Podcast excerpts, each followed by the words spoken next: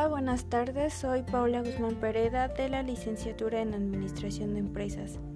Hoy les voy a hablar sobre el proceso creativo en la administración. Principalmente tenemos que saber la definición de qué es el proceso creativo. Es un conjunto de pasos que permiten encontrar la solución a un problema. Fundamentalmente consta de cuatro etapas. Preparación, incubación, iluminación y verificación. A continuación se, revisará perdón, cada una de estas para poder identificar los pasos de cada acto creativo. La importancia de la creatividad humana y empresarial es que la creatividad para una empresa debe entenderse como innovación y explotación de nuevas posibilidades para atraer nuestros clientes. Como el de las empresas se debe hacer todo lo posible para que promuevan la creatividad al interior de los negocios, pues esta es la principal estrategia que permitirá asegurar la fidelidad de los clientes. La capacidad creativa se consigue con la práctica. sin embargo, existen algunos factores como el ambiente de trabajo y la motivación del personal que influyen en el éxito del proceso creativo de la empresa. En la administración y gerencia, al igual que en otras disciplinas, existen nuevos desarrollos, tendencias e incluso modas. Últimamente se habla mucho del outsourcing, del coaching, el benchmarking, además de la calidad total, reingeniería, etc. Incluso cabe hacer notar que se trata de prácticas que siempre se han realizado con otros nombres, procesos o de una forma intuitiva.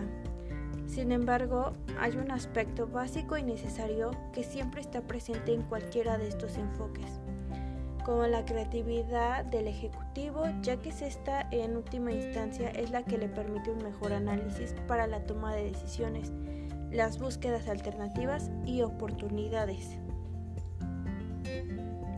Las etapas del proceso creativo Iniciemos con preparación.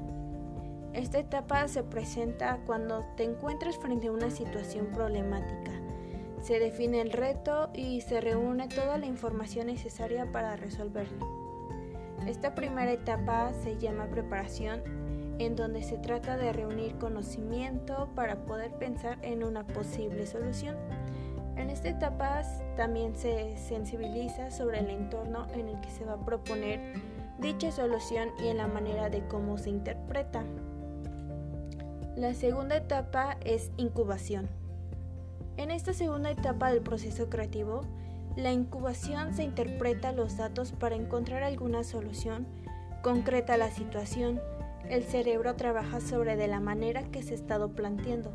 En algunos casos dura segundos en generar posibles respuestas y hasta en otros pueden tardar hasta meses. Durante esta etapa ocurre un proceso interno en donde el cerebro busca crear una ruta sináptica que le permite resolver esta situación o cualquier otra de la que se le presente.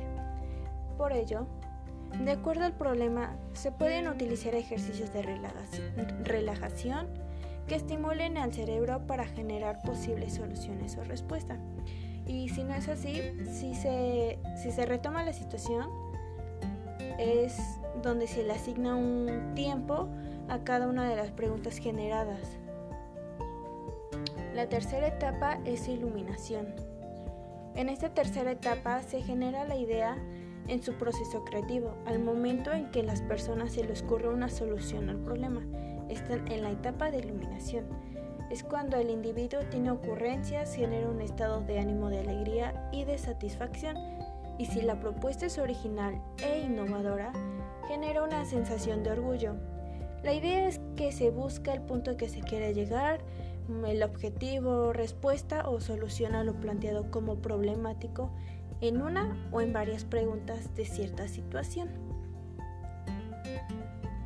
En la cuarta, cuarta perdón, es verificación. En esta cuarta etapa se suma la importancia del por qué nos va a permitir comprobar que la propuesta generada atiende realmente a la situación problemática con soluciones. Al plantearle a nuestro cerebro un reto creativo, va a empezar a producir muchas diversas ideas. De todas ellas algunas elegirá como la mejor y en caso de que no esta no sea la más viable, se buscará otra realmente que nos genere una mejor alternativa.